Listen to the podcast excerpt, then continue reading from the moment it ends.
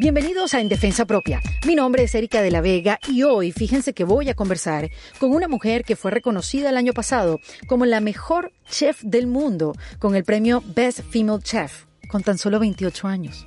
También en el 2016 ganó el Star Chef Rising Stars Award. Pero ya va, yo no los quiero intimidar con los títulos que bien merecidos se ha ganado Daniela Soto Inés en su larga carrera como chef. Y no es un error. Tiene una larga carrera a pesar de que no llega a sus 30 años, porque su primer trabajo en la cocina lo consiguió cuando tenía solo 14. Entonces, les decía que lejos de intimidarlos, yo lo que quiero es que la escuchen, o mejor dicho, quiero que la vean en el canal de YouTube contando su historia con una sonrisa única, una sonrisota que tiene amplia, brillante y humilde, de esa que lleva la gente que hace lo que le gusta. Yo lo que quiero con este episodio es que la escuchen hablar de su abuela, su cómplice, la que le enseñó todo sobre la comida mexicana, sobre sus raíces, de dónde la sentaba para que la viera hacer pan y lo que Daniela siente cuando hace feliz a la gente a través de sus platos. Quiero que la escuchen como la líder de uno de los mejores restaurantes de Nueva York llamado Cosme y también dueña del restaurante Atla, quien defiende el balance en la cocina entre coordinación y disciplina para que todo el equipo se divierta en el proceso. Como ella dice, no tienes que ser seria para cocinar comida seria. Daniela me cuenta de cómo de trabajar de manera intermitente en el restaurante Puyol, uno de los mejores de México, de la mano de su mentor Enrique Olvera, pues pasó a ser su socia en el restaurante Cosme. Daniela es fiel creyente de crear espacios para que la gente que está a su alrededor suba y crezca con ella. Como ella me dice, que así es mucho más powerful que crecer solo uno, ¿no? Y como a ella le dieron oportunidades, ella también las quiere dar. Se las quiere dar al talento y no importa en qué forma venga ese talento, sea hombre, mujer, joven, mayor o la nacionalidad que tengan. Eso es lo mismo que digo yo cuando les digo que se unan a mi comunidad en defensa propia con mi newsletter en ericadelavega.com. No importa de dónde vengan, no importa la nacionalidad que tengan. Ustedes simplemente me dejan su correo electrónico en ericadelavega.com y así vamos a estar conectados semana tras semana donde les voy a compartir información y recomendaciones que voy acumulando a lo largo de los días. Porque uno necesita aliados en la vida. Y como nosotros sabemos la importancia de tenerlos, de tener esa gente que te acompaña, acompaña en tus etapas buenas y no tan buenas también, estamos felices de darles la bienvenida a los amigos de Rom Orange, que nos acompaña en nuestra búsqueda por crecer y mejorar en diferentes áreas de nuestras vidas. Lo cierto es que en esa búsqueda por ser mejores, nos pasamos el día corriendo, exigiéndonos a nosotros mismos, empujándonos y se nos olvida la importancia de la pausa. Por eso los amigos de Rom Orange han creado un espacio llamado La Vía Orange que es un espacio que todos necesitamos para detenernos, respirar, relajarnos, para luego seguir adelante con más fuerza. Todos sabemos que la vida es complicada, pero si tenemos las herramientas correctas, todo se hace más transitable, ¿no? Así que te invito a que sigas la cuenta de los amigos de Romorange, que es arroba romorange-be, donde te esperan más tips y mucha información valiosa para aplicarlas en este camino por ser nosotros mismos, en defensa propia. Ahora sí, les voy a dejar a Daniela Soto Inés, que contagia con su sonrisa, con su historia, con su pasión y quien desde la portada de la revista Vogue México del mes de septiembre nos invita a tener esperanza en defensa propia. Bienvenida Daniela Soto Inés a En Defensa Propia. Hola, ¿cómo estás? Bueno, yo súper emocionada de tenerte acá eh, en el podcast. Gracias. Y además que con esta locura, con tu oficio y con todo lo que se ha estado viviendo, pues obviamente ha sido una locura poder coincidir los tiempos y, y bueno, por eso digo, qué felicidad, qué alivio tenerte acá, una mujer tan exitosa, tan creativa. Gracias, muchísimas gracias. El honor es mío. Oye, primero que nada, debo decir Qué guapa en esa portada de Vogue. Ah, acaba de salir, acaba de salir, la acabo de ver. Este, Acá sí, está muy padre. Muchas gracias, muchísimas gracias. Me llama la atención, Daniela, eh, cómo esa profesión de chef y tu personalidad lidia con una, no sé, con, un, con una foto, una portada de Vogue México. Bueno, es que yo no lo veo así, lo veo como ojalá pueda ayudar a muchas chicas y chicos que tienen algún tipo de esperanza o algún tipo de goal y saber que todo se puede. No, no, es, no es estar en una portada de una revista, sino es poder cumplir tus sueños y tener la esperanza de eso. Por eso esta, esta portada de septiembre fue muy especial porque de eso se trata, de tener esperanzas para el futuro y seguir adelante, seguir con la buena vibra y tratar de ver más allá de solo las cosas malas. Qué bueno, o sea que para, para inspirar a los demás, ¿no? ¿Y de, qué, y de quién te inspiras tú? Pues de mis amigos, uh, de los colores, de, del mar, uh, de, de mi familia. sí. Mira, Daniela, cuéntame cómo han sido estos meses para ti, que viviendo en Nueva York y con todo lo que ha pasado con, con la industria de, de la comida, de los restaurantes, ¿cómo la has vivido? ¿Cómo, cómo ha sido para ti? Danos tu punto de vista. Estos meses han sido como 30 segundos y 5 años. Ha sido una cosa muy rara. Creo que todos este, tenemos el mismo sentido, ¿no? Es como que era enero y escuchamos que estaba pasando lo del coronavirus en China y después estamos ya en septiembre. Qué loco. Es loquísimo. Y también al mismo tiempo es tan corto ese tiempo y tan largo realmente saber todo lo que ha pasado, ¿no? No nada más ha sido el coronavirus, sino ha pasado como muchísimas cosas en el mundo, lo, lo que ha pasado en Estados Unidos con el racismo, lo que pasa en Venezuela, lo que está pasando en Beirut, pues es que ha pasado de todo. De todo. Sí, demasiado acontecido. Cómo, cómo me ha pegado es saber entender lo que es vivir día a día y que mm. no hay nada que puedas cambiar más que despertarte y ver cómo va a estar el día de hoy y tratar de hacer todo lo posible para que esté todo bien. Sí. Y ese optimismo y esa manera de ver la vida, Daniela, porque sé que desde muy pequeña sabías que te querías dedicar a la cocina, como desde los 15 años, puede ser. No, desde mucho antes. Llevo cocinando con mi abuela, bisabuela y mamá desde chiquitita. Cuando ni siquiera me podía caminar, mi abuela me ponía en su mesa de hacer panes para que la viera y, y pues el olor del pan era lo que me despertaba y pues desde chiquita he sabido que se me ha hecho, me ha pegado más a la cocina y se me ha hecho algo que realmente me brillan los ojos cuando como, especialmente, y cuando, cuando hago feliz a la gente cuando, en probar este, lo que hago de comer también o en tomar alguna de mis pócimas que hago para que se sientan mejor la gente. Oye, ¿y, y, qué fue lo primero que hiciste? ¿Un pan? Uf, lo primero que hice es que no me acuerdo, pero creo que tal vez es una carlota, que es un postre que tenemos los mexicanos. Creo que en Venezuela hay algo similar con un, pastel de maíz o algo así que hacen ustedes. ¿Será la arepa? Sí, no. Eh, la cachapa. ya no me acuerdo. La cachapa. No, es un pastel, eso es como una cachapita. y este, nosotros tenemos una carlota, que es un pie de limón.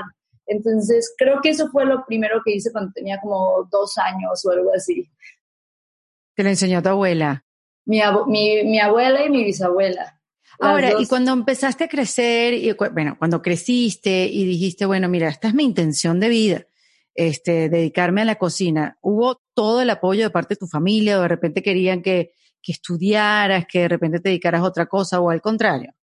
Al contrario, ellos siempre querían que siguiera cocinando y que siguiera mis sueños. Mis padres ambos estudiaron leyes, pero mi papá este, fue basquetbolista de joven y en la universidad también y quería ser basquetbolista. Su sueño era seguir, pero sus padres este, le dijeron, no, tienes que estudiar algo serio y entonces estudió leyes. Mi mamá quería ser chef, estudió cocina durante todo el tiempo, pero dijeron, no, tienes que ser algo serio, este, es mejor leyes, entonces mi mamá estudió leyes. Y nosotras es verde, amarillo, rojo o transparente, las vemos con mucho amor, ustedes hagan lo que quieran y siempre nos dijeron, si, si vas a barrer calles, vas a tener la compañía que barre calles más optimista del mundo o, lo que sea, pero siempre hacerlo con gusto y siempre hacerlo bien hecho. Bueno, pero qué suerte, suerte para ti y qué mala suerte para tus padres, digo, haber vivido esa experiencia.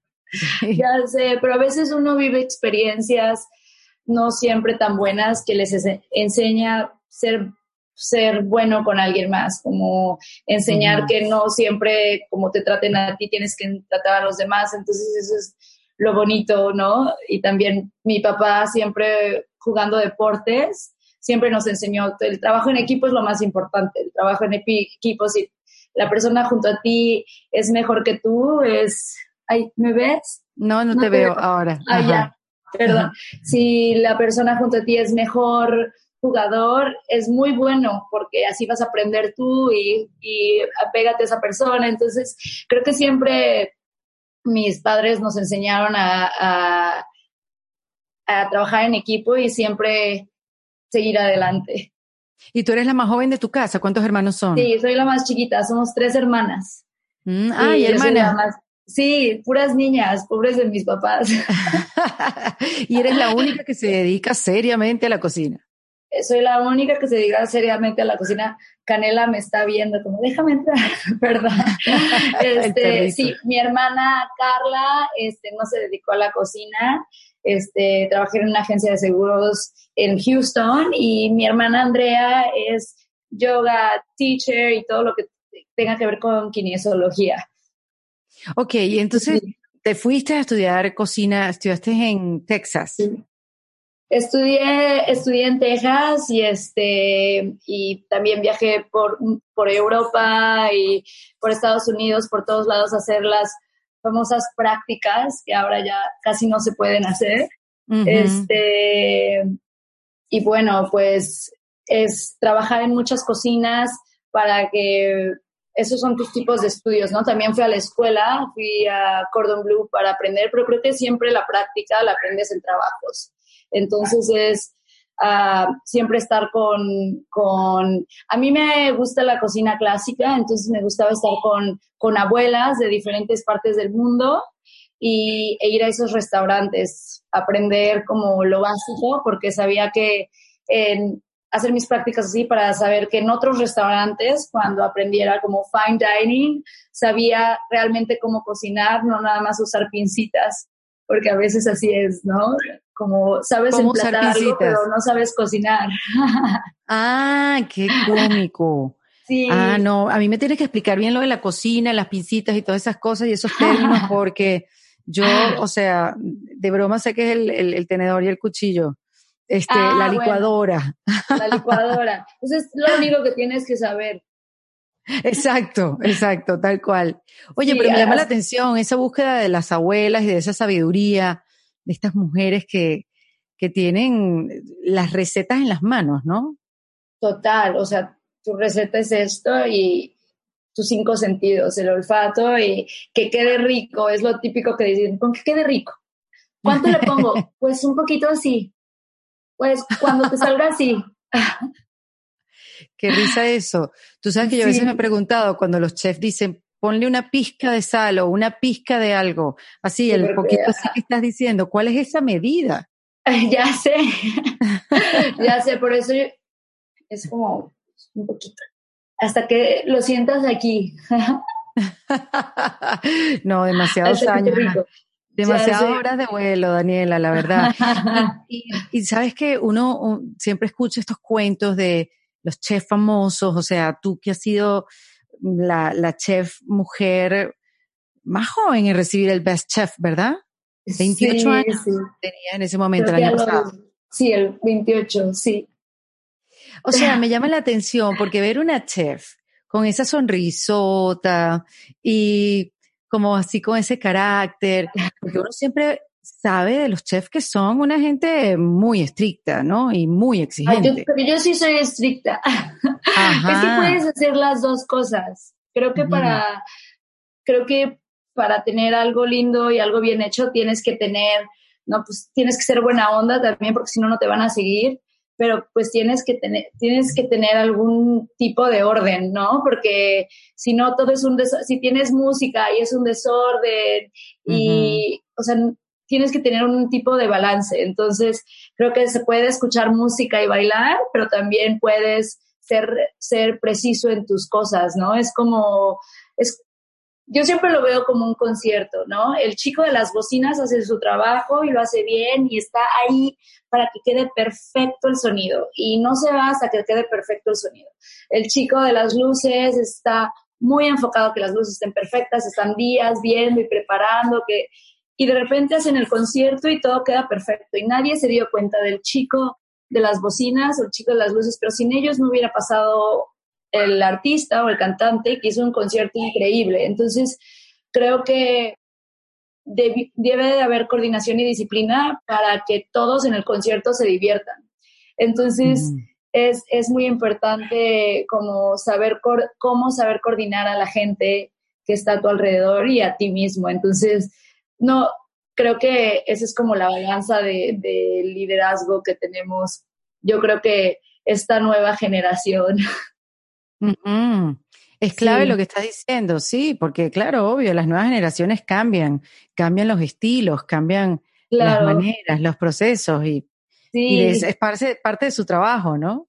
Totalmente. También, o sea, hay, un estrés en la cocina de, de pues las cosas tienen que salir calientes o las cosas tienen que salir frías, está la señora de la 45 quejándose o es el señor o, o el bebé llorando, o el tienes que coordinar tantas cosas al mismo tiempo que no todo el tiempo puedes estar riéndote o contando chistes, que es también como una coordinación, pero tratamos de siempre pasarla bien.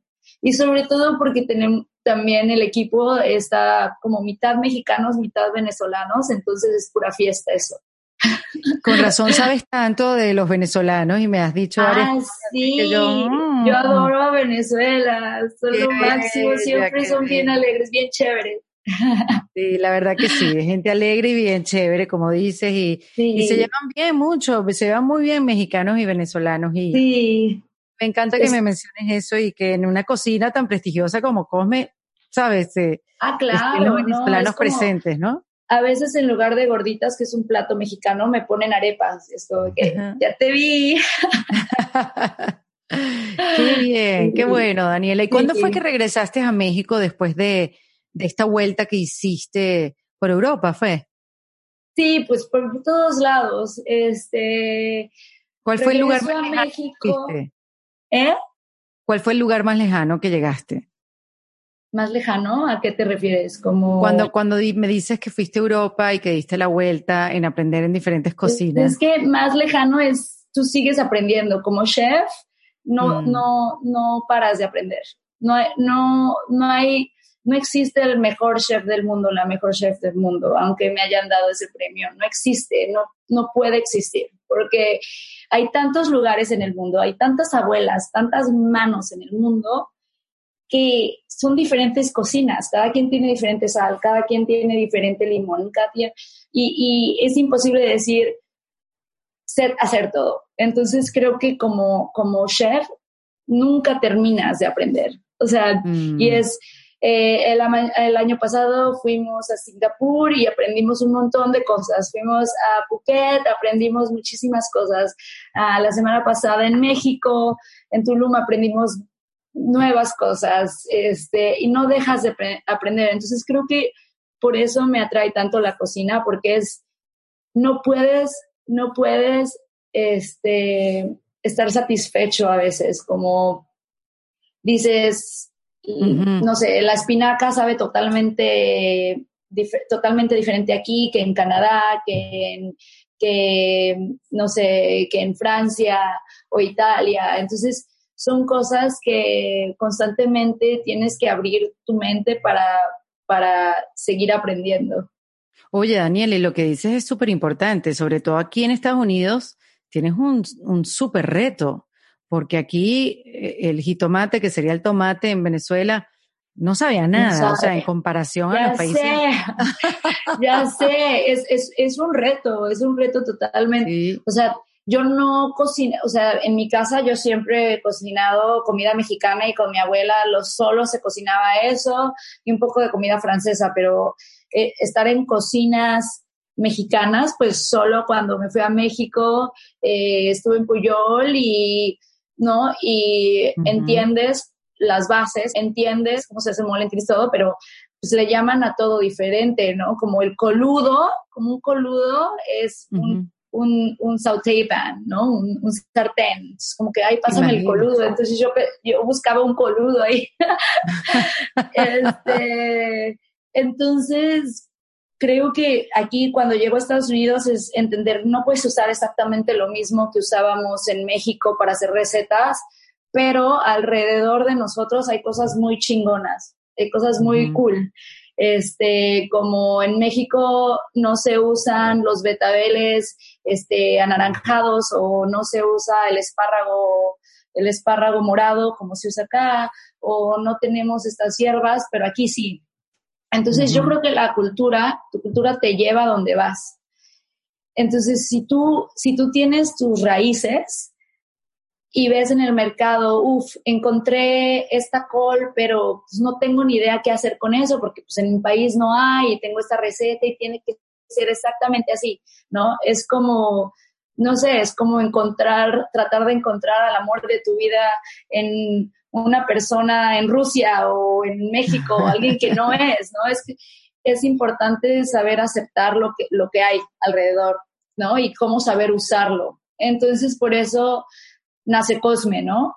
Cosme no es, son platillos típicos mexicanos, es, es como si, si Cosme fuera parte de México. Lo que pasa en México es que en la Ciudad de México hay diferentes tipos de ingredientes, en Oaxaca hay otros ingredientes y en Monterrey, en el norte, hay otro tipo de ingredientes. Entonces, cada quien tiene su cocina regional. Entonces nosotros también en el noreste de Estados Unidos tenemos nuestra cocina regional mexicana. Entonces tratamos de adaptarnos con lo que hay, ¿no? Entonces, si las cosas no saben igual, por ejemplo, los jitomates, pues no te vas a llevar el jitomate mexicano que está en refrigeración, pues no, tomas jitomates cuando están en temporada en Nueva York ahorita que hace muchísimo calor, y es cuando usas los jitomates buenos, ¿no? O en temporada de frío hay diferentes tipos de papas, diferentes tipos de cosas que puedes usar, cebollas. Entonces usamos las temporadas para ver qué platillos usamos. Mira, Daniela, y esa, no, para mí me parece un, un súper reto, sobre todo para los latinoamericanos cuando comen en Estados Unidos, que tú dices, esto no sabía nada, Claro, en Come todo te sabe a todo, pero como no, uno no come todos los días en Come, claro. en casa, tú dices, pero ¿qué pasa con estos ingredientes? Como que nada te sabe a nada, nada te satisface. Y cuando vuelves a tu país, tú dices, Dios mío, pero este pollo sabe. Es la este manteca, es la manteca. Exacto, debe ser la manteca. Pero ven acá, Daniela, háblame de esa transición que hubo entre Puyol y, e irte a, a, Nueva York y después quedarte encargada de Cosme. ¿Cómo asumiste ese liderazgo y, cómo se dio? ¿Cómo Enrique confió en ti y, o tú le diste la confianza a Enrique para que te, te viera como la correcta para el mando? Es que eh, Enrique y yo nos conocimos en Nueva York.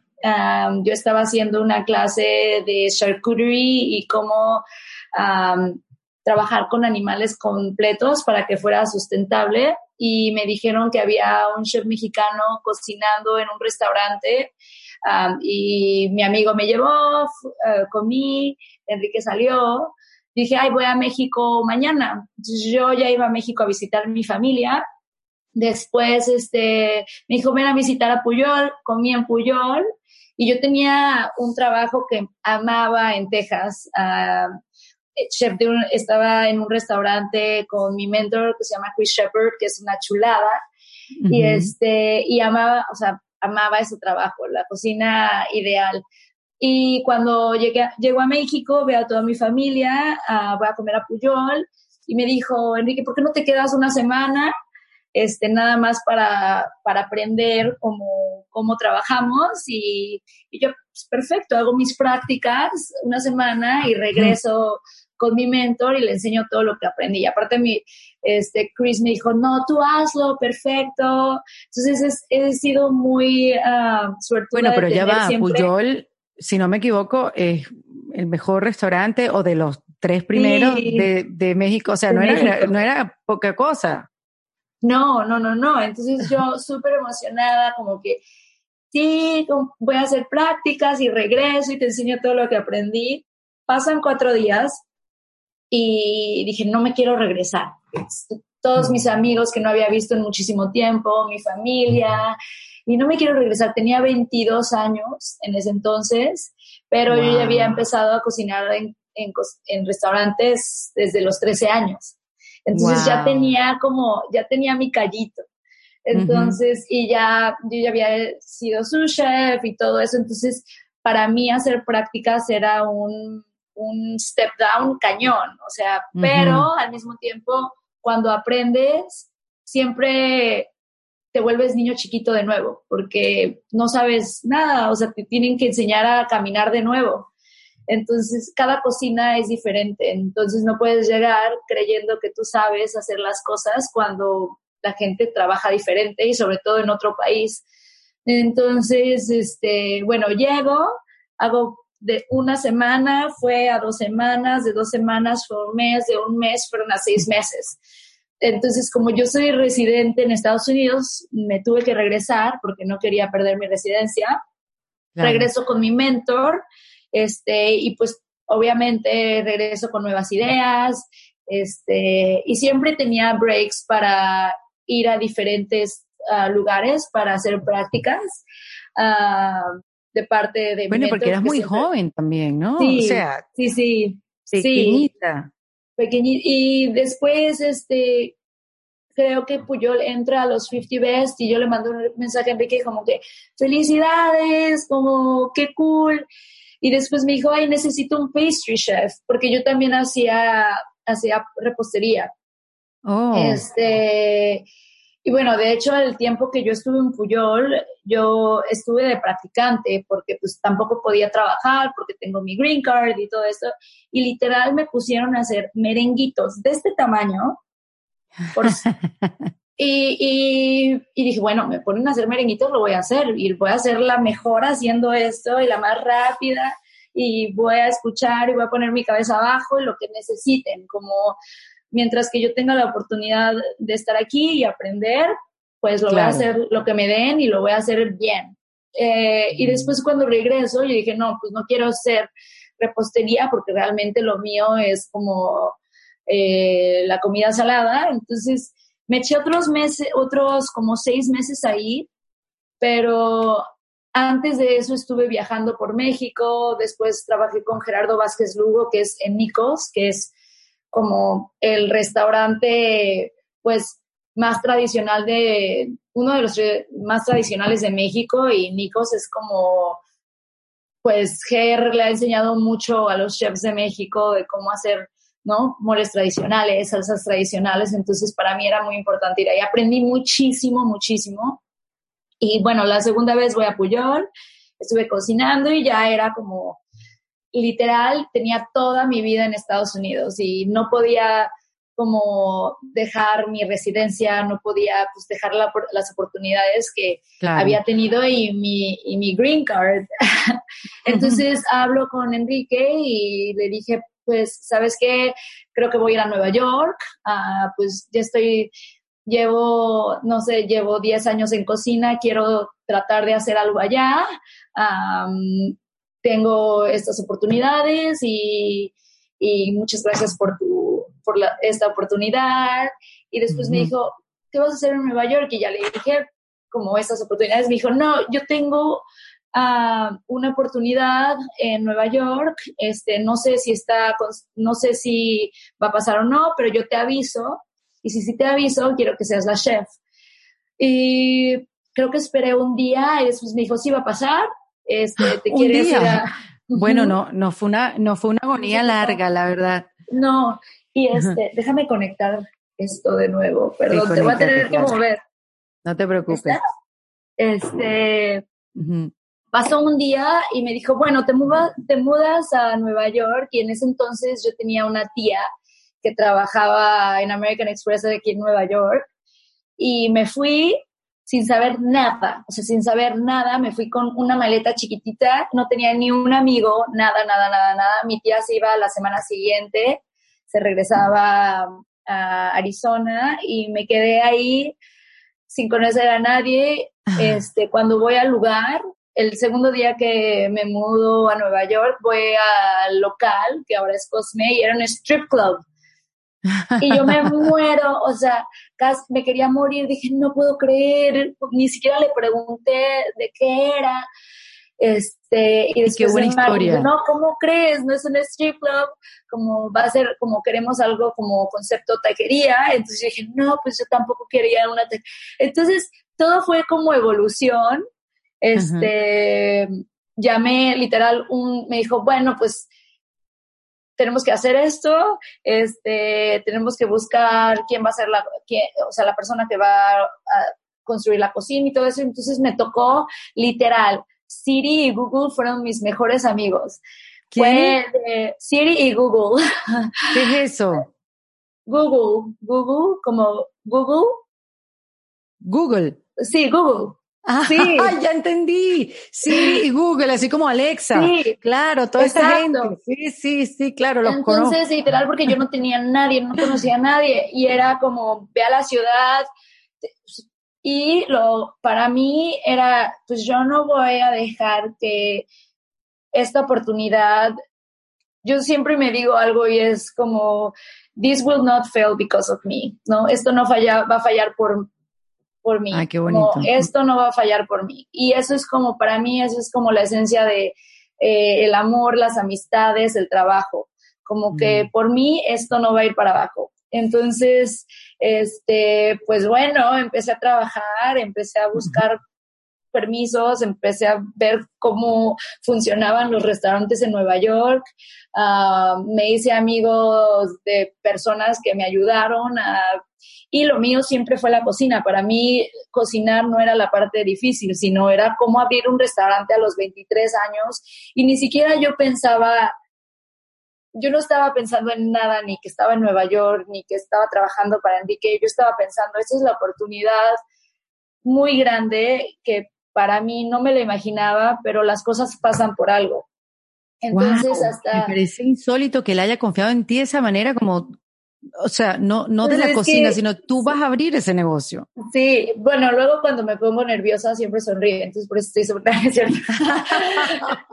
No, pues es que creo que a veces las, o sea, igual y, y él no lo pensó, igual y, cre- no- igual y creía que era más grande, no sé, o sea, creo que fue Qué risa. Muy, y también Enrique tenía como muchos restaurantes en México para pensar y, y no sé, o sea, creo que todo fue por algo, ¿no? Ah, y bueno, ahora estamos acá. Este, Muy valiente, Enrique. días- Y muy valiente tú también. Sí. ¿Y Sí, en creo que más se? O sea, desde que empezaste a hacerlo, ¿en cuánto tiempo se abrió?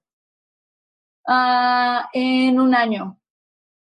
Pero fue rapidísimo. Fue rapidísimo, fue muy rápido, este, creo que un año y cacho, pero pues sí, fue muy rápido, este, al principio, pues realmente, o sea, yo estaba en la cocina, ah, había otra sous chef, pero pues ella al principio nun- nunca había trabajado en restaurantes como chef, entonces realmente fue muy difícil ah, comenzar. Y llegaban, per- llegaban periodistas, llegaban, es- o sea, New York Times y todo esto, y yo en la, o sea, yo estaba en la cocina. Creo que lo más importante para mí era que las cosas fueran calientes de quién estaba cenando. Entonces Claro. creo que eso fue, eso fue la llave, ¿no? Como desde el día de que, bueno, Cosme ahorita está cerrado, pero cuando, cuando yo estoy en la cocina es como lo más importante para mí y, y es como el- cuando el show comienza, ¿no? Este, ¿Y cómo Las es tu cosas- rutina? Daniela, ¿cómo empieza? O sea, si el show cuando comienza, ¿tú a qué hora llegas pues al es que ahora restaurante? es diferente porque ahorita Cosme está cerrado. Pero antes, Entonces, ¿cómo sería? Pues Relátanos antes es, lo, lo más importante para mí es hacer ejercicio eh, del día, ¿no? O sea, es, empiezo mi día haciendo ejercicio, después me voy en la bicicleta, yo vivo en Brooklyn, En bicicleta me voy a Manhattan. Oh. Cuando estaba abierto Atla en las mañanas me pasaba, Atla está abierto ahorita, que es nuestro segundo restaurante. Cuando me vuelvo socia de Enrique, este, paso a Atla, después a Cosme y el, servicio empieza a las 5 de la tarde hasta 2 de la mañana a veces. Entonces, este, pero como ha pasado el tiempo, pues ya tienen sus chefs que te pueden ayudar este, y a coordinar. Tienes cocineros como, la verdad, nuestro equipo que, que hicimos muy, un equipo muy, muy bonito. Y este, creo que todo, cada quien tiene su, cada quien tiene su espacio y su trabajo. Si alguien, es como el concierto, siempre lo decimos. Uh, si alguien está haciendo las luces, alguien está haciendo las bocinas, alguien está cantando, mm. alguien es backup dancer y es así como funciona un restaurante, como si fuera un concierto todos los días. Oye, Daniela, y sabes que me llama la atención porque también dicen que eh, obviamente es un, quizás, bueno, quizás menos hoy en día que antes, pero es un mundo masculino. Eh, hay muchos más chefs hombres que mujeres y entiendo que parte de eso es que se sacrifican mucho del tiempo y del tiempo que pasas en la cocina y de la vida de cada quien. Por eso las chefs como que dicen, eligen una vez y dicen, mira, yo quiero tener familia, yo quiero tener hijos y ya está. Lista la cocina. En cambio, los hombres pueden seguir. Es como eso que dicen de, la escalera rota, como que deciden este, no el próximo peldaño, sino yo me voy a cuidar a mis hijos, me voy a tener una vida más calmada. Este, y, y me impresiona que eres una, una gran líder tan joven en este mundo tan competitivo, en la ciudad más competitiva de, de los restaurantes. ¿Tú, ¿Tú también lo ves así? ¿Es, ¿Es, lo que pasa con las mujeres en, este, en esta industria? Bueno, es obviamente es obvio, ¿no?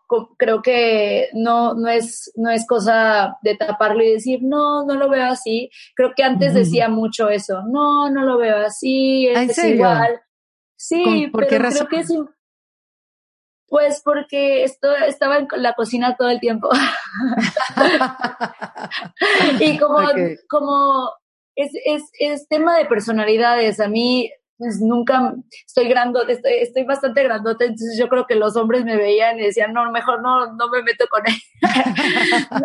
creo que, creo que es, es, un tema de personalidades, ¿no? La, la cocina y a veces como los hombres tienden a ser más, más como fuertes y más, yo, yo como levanto tanto peso, yo hago esto, yo no puedo durar tantas horas parado. Yo no estoy embarazada, yo no, yo, pero en la, en la, realidad de las cosas es todo es una balanza, ¿no? Si, si tú estás en una familia, hay ambos, la mujer y el hombre, y ambos tienen que formar, van a formar una familia, y este, y en las cocinas, sí es mucho, es, es, creo que no se le dio la oportunidad mucho a las mujeres desde un principio. Por eso estamos tan por eso los hombres ahorita, eh, los hombres en la cocina estaban tan avanzados, porque realmente veían una mujer y era, no, ella va a ir a cocinar. Eh, eh, o sea, pero en la casa, ¿no? Como en la casa, exacto. De trabajo, pero realmente en México, si ves todas las mayoras, que se le llaman las chefs, son, ¿Ah, son mujeres. Las mayoras, me gusta ese nombre. Sí, entonces, no, la que hace en los buenos moles, la que, la, la que cocina en casa, la que hace, pues, son, eh, o sea, normalmente son las mujeres. Entonces, creo que en, ahorita lo que se está peleando y todo es lo que, lo que se hizo las generaciones pasadas, de los errores de no, de no ver más allá de, de si es mujer o hombre. No, creo que el talento es talento, no es talenta o talento. Exactamente. Entonces, este, eh, poco a poco ya ves como mujeres encargadas de una cocina, ves programas para que cuando tengan un bebé puedan, puedan salir, cuando... Ah, sí, sí, ves programas, sí. O sea, se tienen que crear, ¿no? Entonces, creo que lentamente las mujeres ya están viendo como que, ok, yo puedo ser chef de este restaurante, yo puedo hacer lo mismo. Tal vez está bien pedirle a alguien más grande, ya sea hombre o mujer, que te ayude a levantar algo si está muy pesado. Creo que la mentalidad de no, yo puedo sola y no necesito a nadie que me es como también es vieja y es como sí, muy pesada. Estoy de acuerdo, qué bueno que lo dices. como no es necesario pensar eso, como ya, y no es de que estamos en el 2020, porque lamentablemente en muchos países se sigue pensando así. ¿no? Pero creo que tener la iniciativa de liderazgo de decir, ok, el talento es talento. El equipo se puede dividir en diferentes partes por por responsabilidades, no por ser mujer o por ser hombre. ¿no? O sea, en, en, mi equipo está el, jefe de cocina, dos jefes de cocina, eso es una mujer y otro hombre de Atlacosme. Uh, después tres sous chefs mujeres y otros dos sous chefs hombres. Creo que es, es realmente muy parejo. Antes teníamos más mujeres que hombres. Este, yo creo que al tener una chef mujer, atrás um, le, da, le das un poquito más de confianza, que las mujeres digan, ok, como que voy para allá, pero realmente no, Blaine, uh, el amor de mi vida, este, está acá. Mi hermoso hombre. Se conocieron, se conocieron en el restaurante, ¿no? En no, no, nos conocimos en Bilbao, en un, en un lugar de pinchos. Sí. No, no sabíamos, yo no sabía que él era chef y él no sabía que yo era chef pero nos enamoramos. Sí, pero pues él tiene también a muchas mujeres en su equipo y, y creo que realmente es, este, es ver las oportunidades por el tipo de talento que la persona tiene.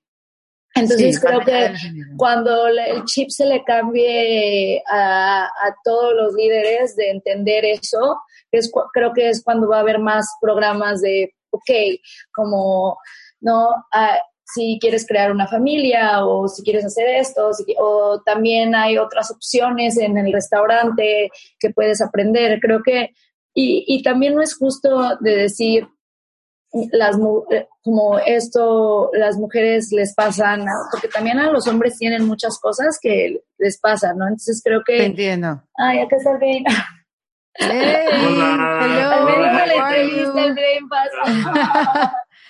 Hi. Bien, ¿tú hablas español? Sí, sí, un poco me prende, me prende mm. teniendo cómo hablar. Muy bien, bueno, pues bienvenido. bueno, estoy aprendiendo todavía por eso. Ah, pero hablas muy bien. No. Eres venezolana, ¿verdad? Venezolana, sí, señor. Y todas las amigas de Daniela también. Ay, qué bien, viste, que estamos en todas partes. Por eso están pero tú vives, tanto. Mira, pero tú vives muy lejos. ¿Mande? Que vives muy lejos. Sí, la verdad que sí, pero estamos juntos casi siempre. qué belleza. ¿Cuánto, ¿Cuánto es el vuelo? ¿Cuánto dura el avión, el, el, ese, ese viaje de Nueva bueno, York a es mucho. El avión es como seis horas, es lejos, pero aparte de eso... un barco. Un barco, tiene que manejar todo eso como 12. Sí, está como 12 horas. Eso es amor. Es del este del país al oeste. En tiempo estamos eh, haciendo cada semana. Ir y vuelta cada semana. Cada dos cada semanas. Semana. está llorando. Bueno, y solo estoy eh, diciendo adiós, me voy. Alguien tiene que comprar flores. okay. bueno, Qué bello el amor. Le insisten lo más lindo del mundo. Dios, ¿cuánto tiempo llevan? Como dos años y medio. Todo ha sido bien rápido, pero es, lo más es el más lindo. Siempre trae flores. Qué bien, qué hermosura, qué bello. Pero me parece insólito que hagan ese viaje una vez a la semana, que se turnen 12 horas. Sí, es loco, es loco. Porque él vive, cuéntame, esto es una isla en Washington, se llama Lumi Island, ¿verdad? Se llama Lumi Island. Y él es como el Tarzán de la vida real. O sea, vive en una isla que no tiene nada. Oye, ¿qué sitio? O sea, ¿qué hay en esa isla entonces? ¿Un Ah, hotel y un restaurante? Solo él tiene un hotel y un restaurante que se llama Willow's Inn y este y también tiene su propia granja, ah, farm, su propia Ajá, sí, granja, su, su pro- propia granja. Todo crece alrededor de la isla. Por ejemplo, ahorita es la temporada de zarzamoras y moras y fresas, este, Wow. manzanas, duraznos, ciruelas y todo crece en la isla. Sí, Qué bárbaro. Para ti debe Sí. ser alucinante salir y estar allá. Sí, salir de porque ir de una ciudad que está así a ir a la isla que no hay nada. Literal, creo que son 500 habitantes. ¡Qué barbaridad! Allá sí. ¿Eh? Allá es donde tenemos que irnos. Sí, no, es lindísimo, es lindísimo. Y estás comiendo y ves las ballenas pasar. Es súper cool.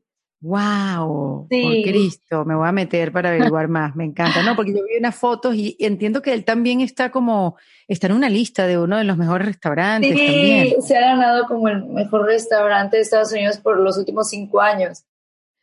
Pero mira qué loco. Pero ¿cómo hacen dos chefs tan exitosos eh, juntos, queriéndose tanto y... Pues el amor. El, amor. Cuando estás enamorado haces cosas locas, por eso...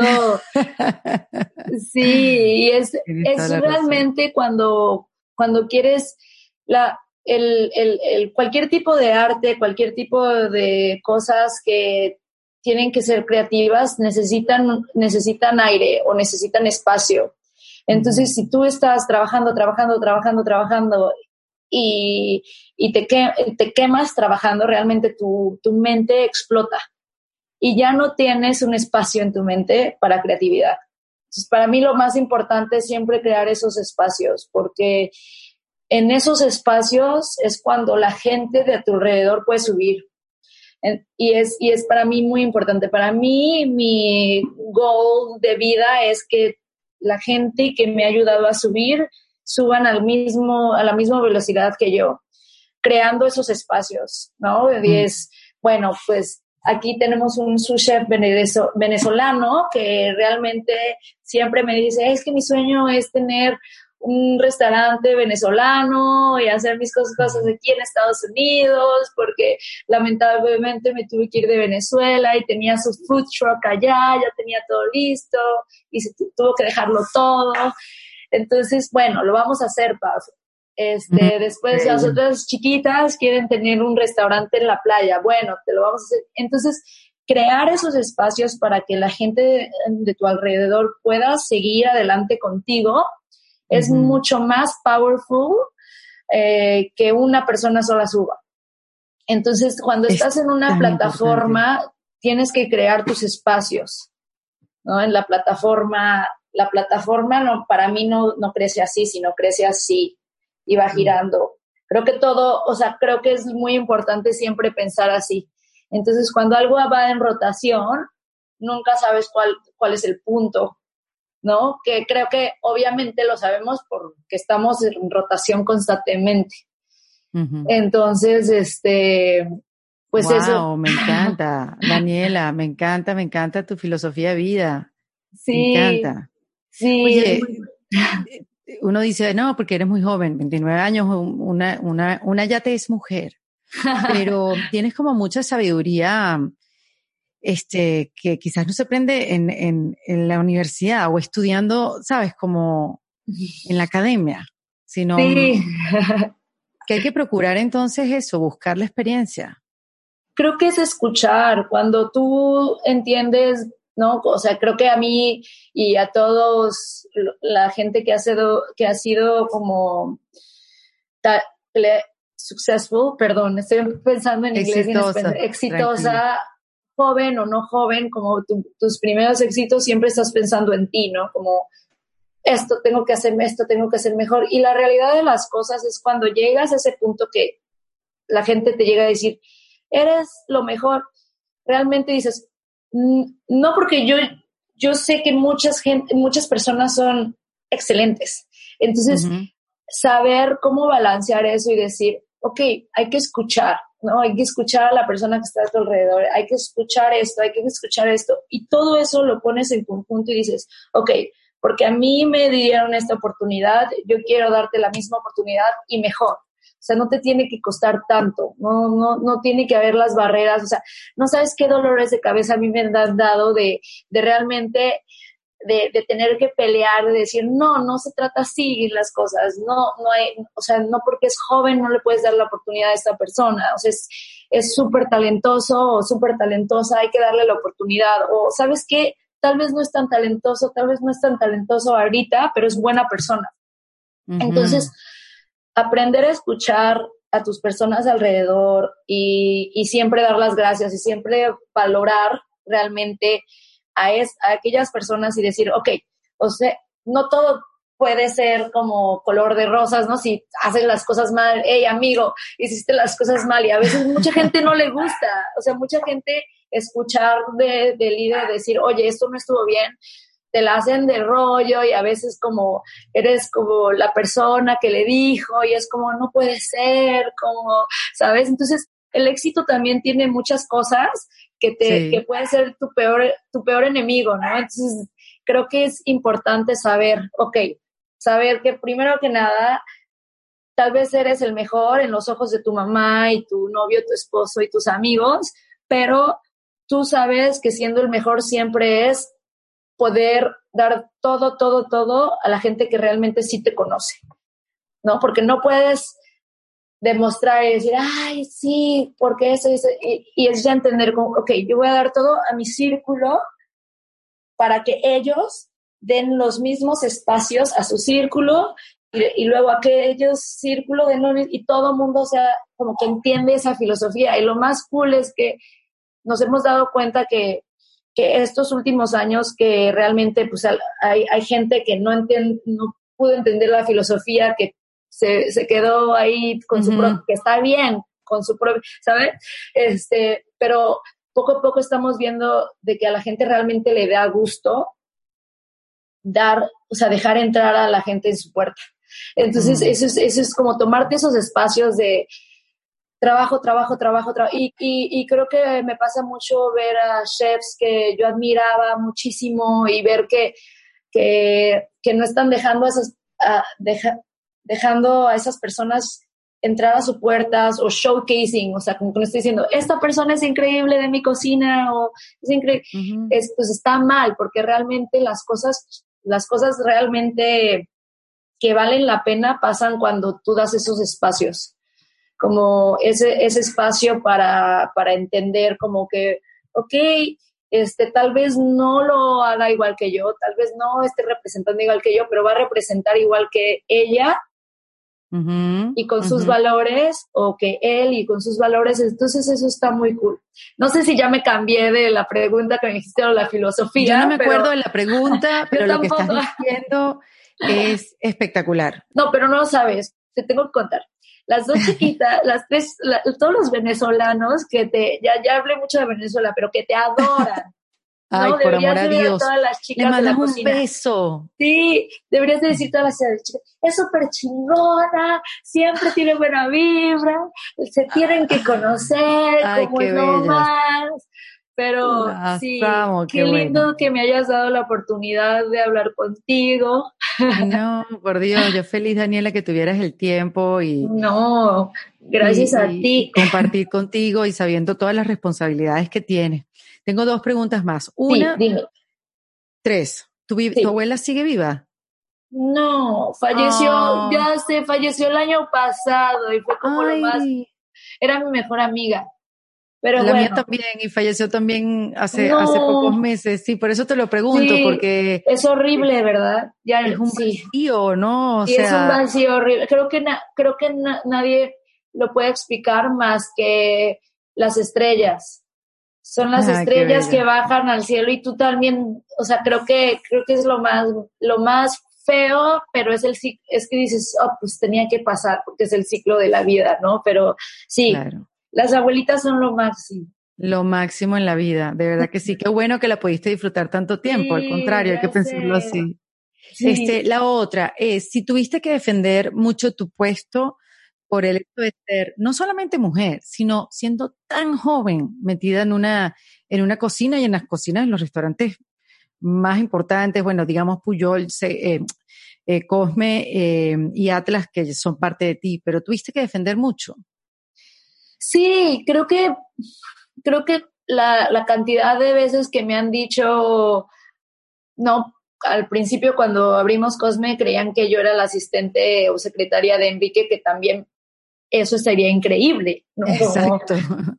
Pero, pero cuando decían, ah, ok, es la chef y, y siempre, de hecho, hasta el día de hoy, este, siempre se quedan como que, ah, como tú, y ya cuando cocino ya no dicen nada. Ahí está.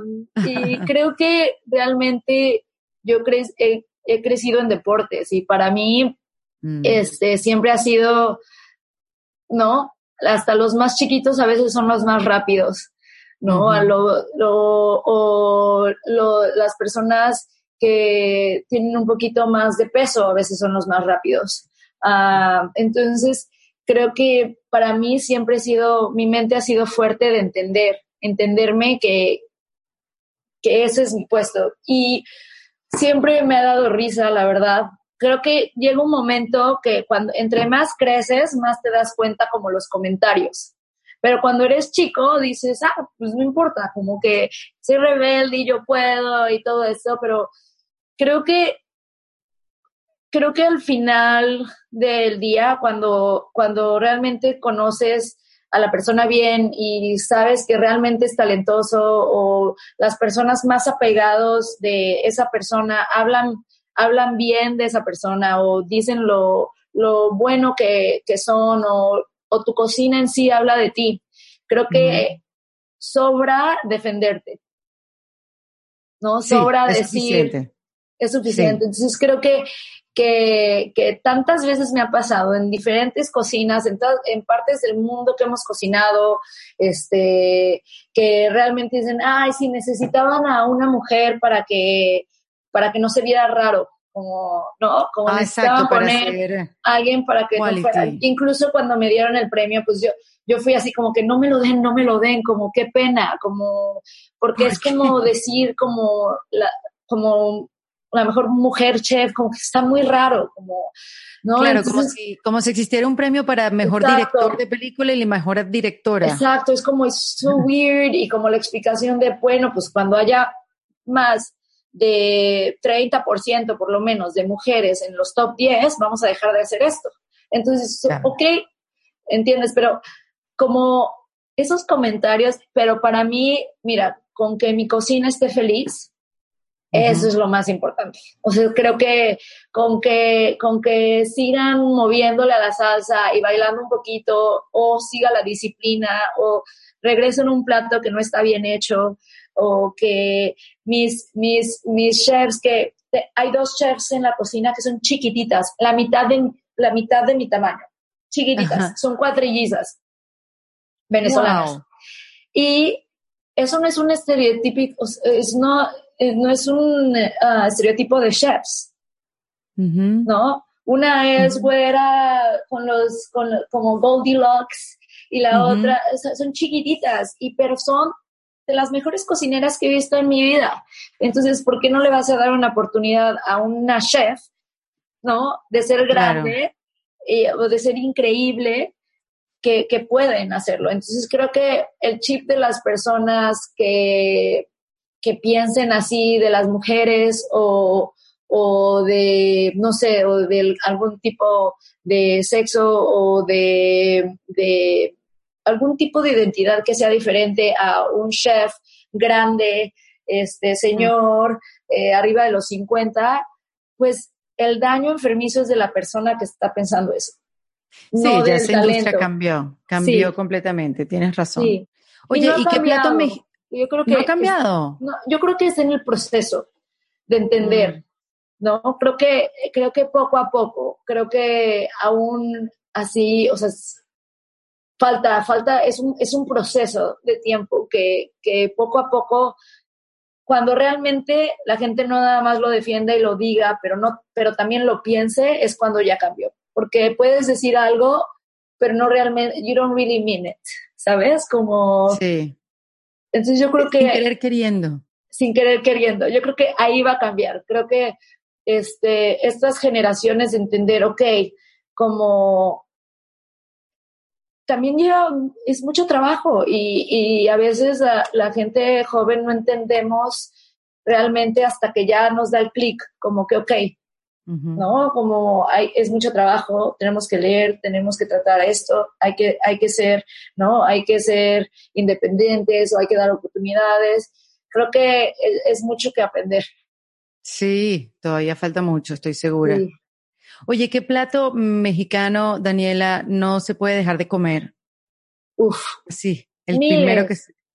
Yo sé que miles, pero... Las quesadillas. Las quesadillas, Dios mío, qué delicia. O qué los delicia la tacos. comida mexicana. Sí. la- qué delicia de verdad. Sí. Mira, Daniela, dame tres tips para, para reinventarse, para estar reinventándose todo el tiempo. Ejercicio, siempre. Ah, el tipo de respiración que haces, ¿no? Durante el ejercicio, no sé si esa es una. Ah, tener esperanza para siempre tener una actitud no positiva, pero verdadera. Ah, como siempre, tratar de dar lo mejor de, de ti y otro tip para inventarse, ah, sonreír por una vez al día.